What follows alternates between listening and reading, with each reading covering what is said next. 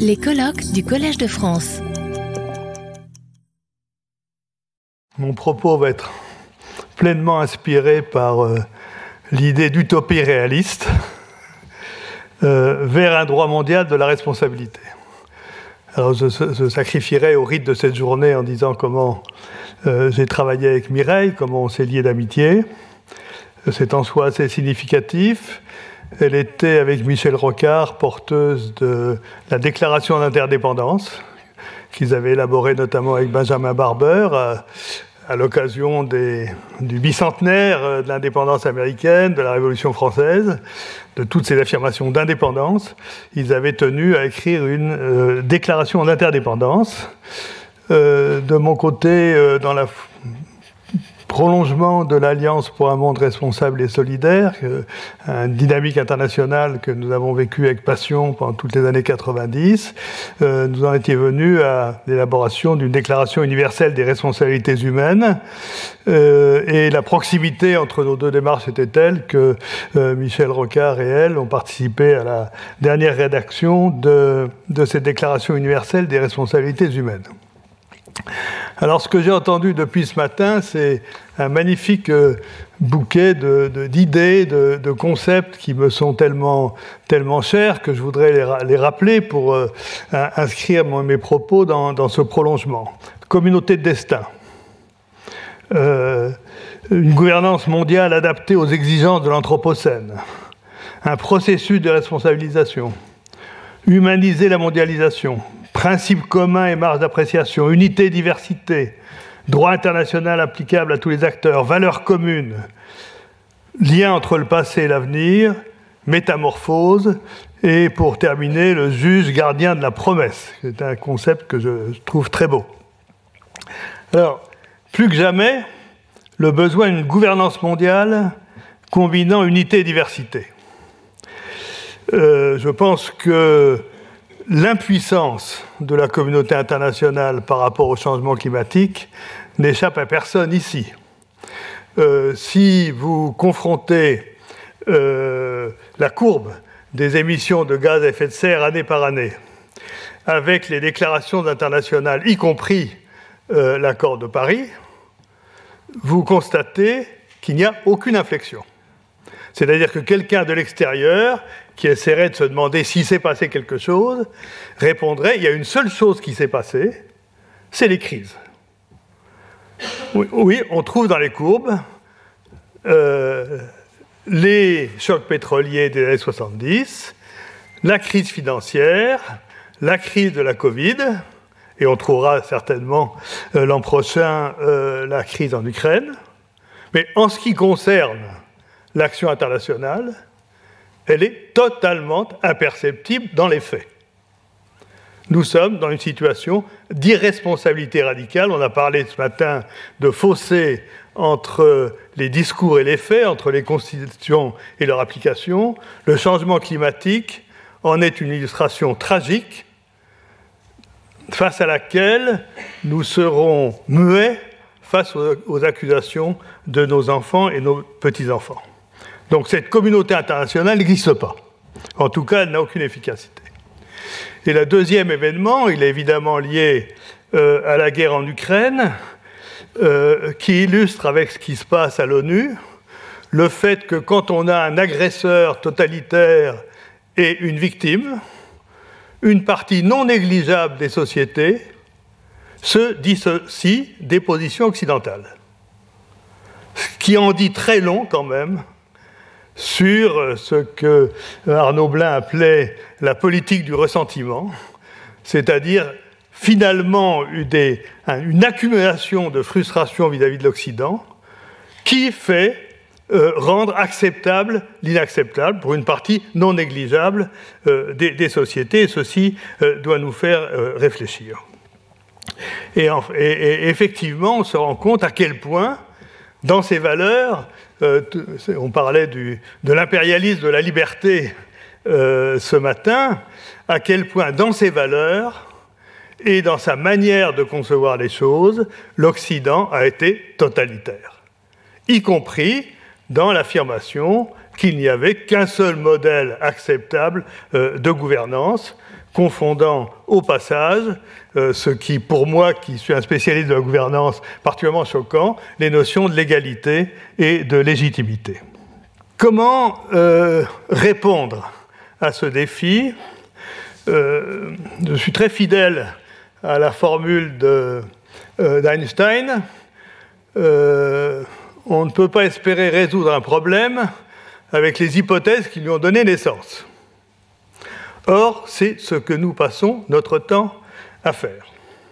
Et en particulier, nous ne résoudrons pas les problèmes si nous ne dépassons pas les croyances de ce que j'ai appelé la première modernité.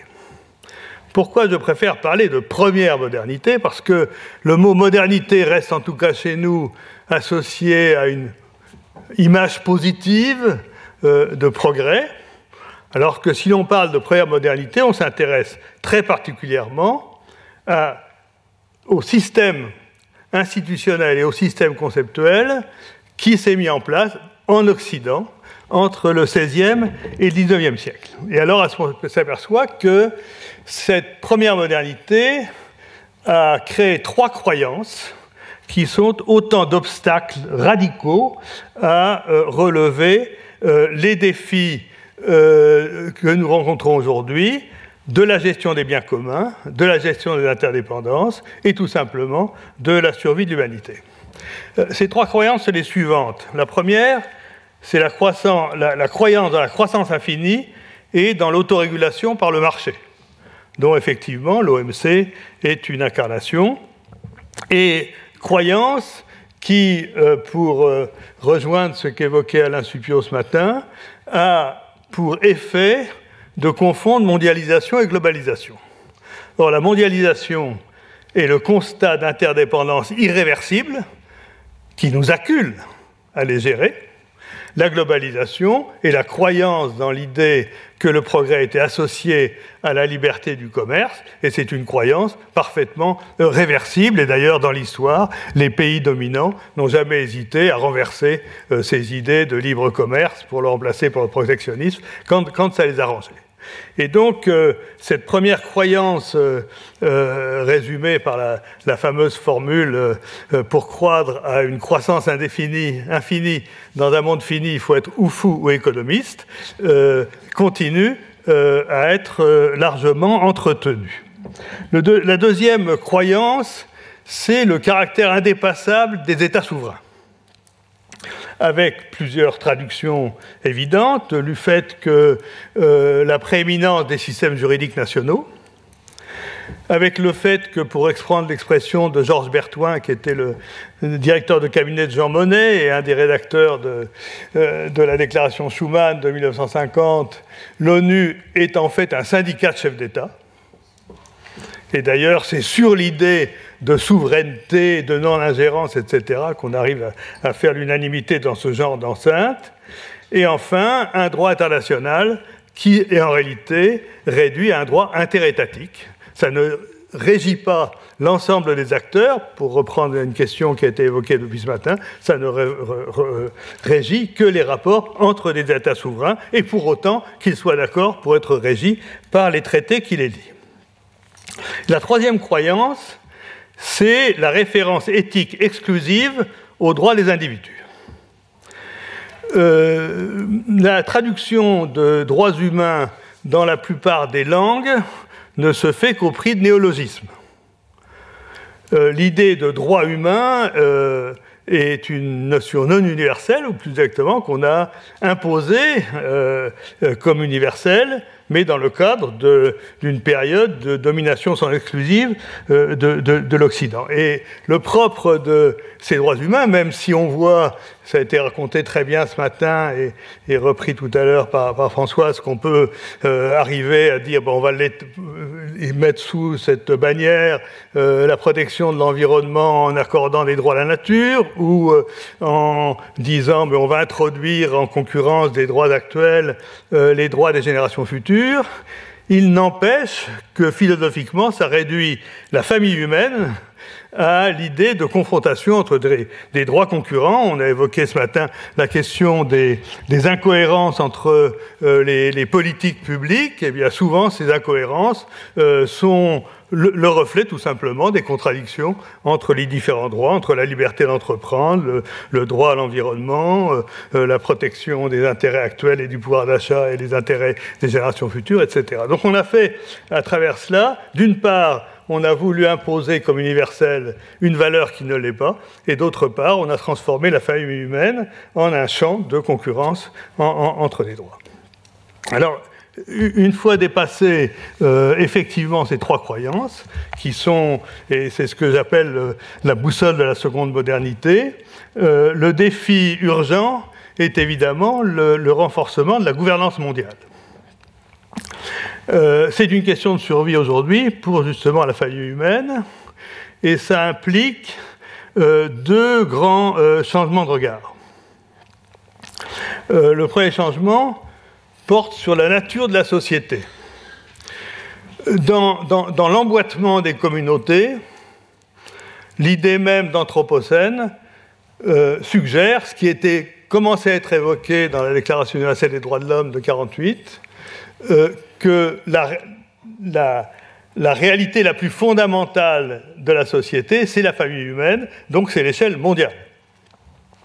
Et puis par ailleurs, émerge de manière extrêmement forte l'exigence de diversité avec la place des territoires, ce qui veut dire que les communautés nationales, et c'est audacieux de le dire dans une période de renfermement euh, euh, souverainiste dont vous avez parlé les uns et les autres, euh, apparaît non pas comme disparaissant, mais descendant de son piédestal d'une sorte de communauté naturelle qui, elle, s'imposerait à la fois à la famille humaine et, au territoire. Là, il y a une première rupture qui est tout à fait fondamentale. Et puis, la deuxième rupture, euh, c'est effectivement de, dès lors qu'il y a interdépendance, il faut penser le droit mondial non plus comme un droit euh, reliant les relations, gérant les relations entre les États, mais un droit qui s'applique à tous les acteurs.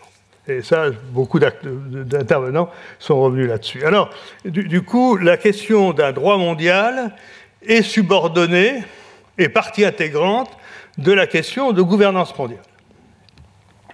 Gouvernance mondiale, euh, comme toute gouvernance, elle a trois objectifs.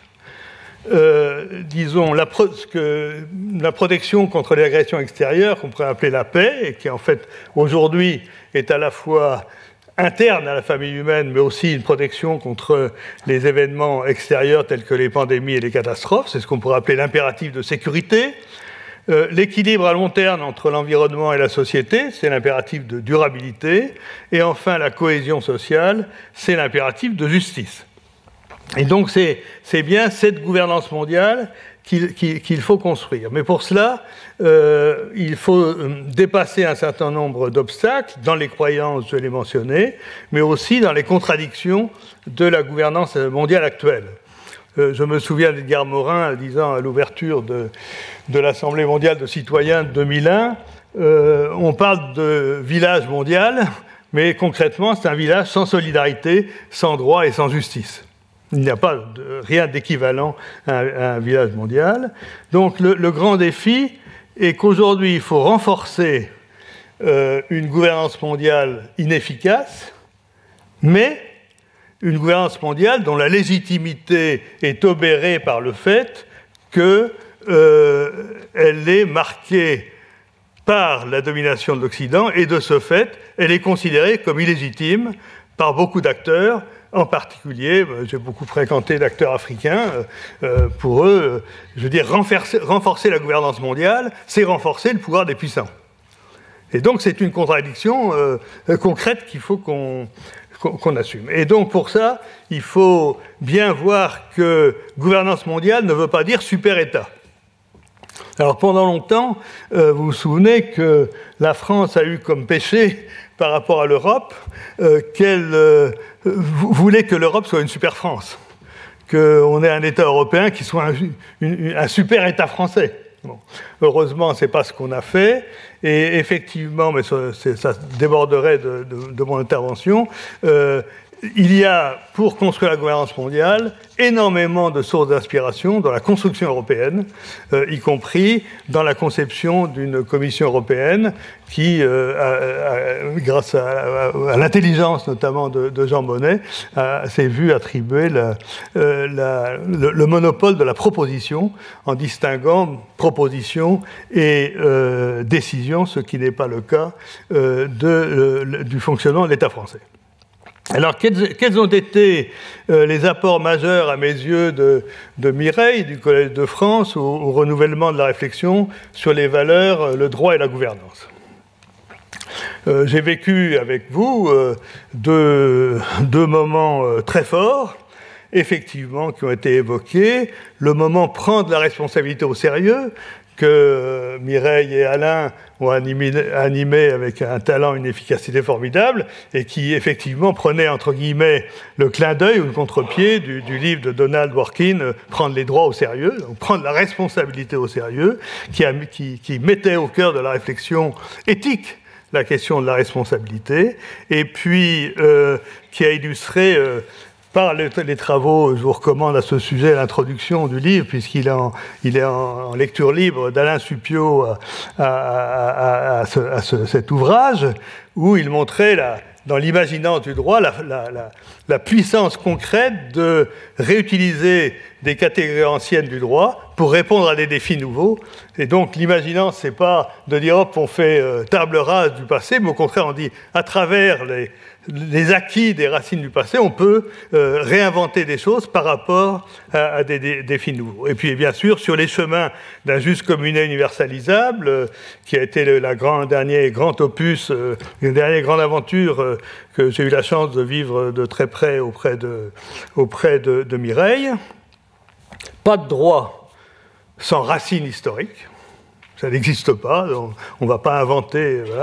Pas de racines euh, sans leur pluralité euh, historique et culturelle, et donc la nécessité de, conjuguer euh, unité et diversité. Et donc, nous sommes arrivés à une affirmation quand même très puissante, une conviction la possibilité d'une convergence sur des principes. Et euh, Mireille insistait beaucoup dans nos séminaires sur l'idée, c'était une de ses dernières intuitions, je crois que dans tout système juridique, il y avait à la fois l'esprit et la règle. De ce point de vue-là, la confrontation avec le droit chinois avait été extrêmement riche en disant, au fond, on peut se mettre d'accord sur des principes directeurs qui sont caractérisés par l'universalité et l'intemporalité, donc euh, la constance dans le temps et dans l'espace, et puis la règle qui, elle, est contingente à la fois à chaque culture et, à chaque époque. Et donc, euh, le droit apparaissait donc comme partie intégrante de la construction euh, de la gouvernance et, et partie d'autant plus intégrante, encore une fois, que personne ne rêve à un super État et que c'est bien un peu comme dans le cas euh, européen, euh, le, droit euh, transnational occupe une place centrale dans les régulations. Alors, quels sont les points qui me paraissent essentiels dans cette construction de la gouvernance mondiale? C'est d'une part l'idée de communauté et l'idée de conjuguer unité et diversité. Alors, l'idée de communauté me conduit à expliquer pourquoi j'ai la conviction absolue que la responsabilité est la valeur universelle du XXIe siècle.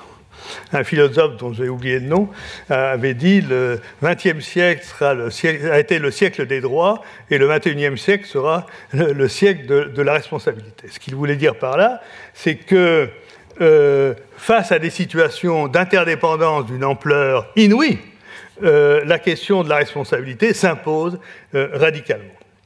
Alors pourquoi est-ce qu'il y a universalité anthropologique euh, de la responsabilité? Parce que communauté et responsabilité sont les deux faces de la même monnaie. Il y a communauté dès lors que chacun de ses membres se reconnaît redevable vis-à-vis des autres de son impact sur eux. Et il y a responsabilité à condition euh, qu'il y ait communauté, à telle enseigne que dans le droit, l'impact sur ce qui ne fait pas partie de la communauté ne compte pas. C'est un rest nullius, ça, ça, ça, ça, ne compte pas puisque ça ne fait pas partie de la communauté. Et donc, l'institution d'une communauté mondiale de destin est inséparable d'un droit mondial de la responsabilité. Construire les conditions d'une communauté, construire les conditions d'une responsabilité à l'échelle mondiale sont deux démarches inséparables. Mais, euh, mais car il y a un mais, euh, à condition d'une métamorphose, pour reprendre l'expression chère à Mireille, de, la responsabilité. Et d'ailleurs, elle a préfacé un des derniers ouvrages que j'ai écrit, qui s'appelle justement Métamorphose de la responsabilité et, et contrat social. Alors, pourquoi euh, aujourd'hui euh, notre conception traditionnelle de la responsabilité ne fonctionne pas du tout? Euh, Oula, je dépasse, c'est ça, oui. Bon, en fait, il y a six dimensions de la responsabilité.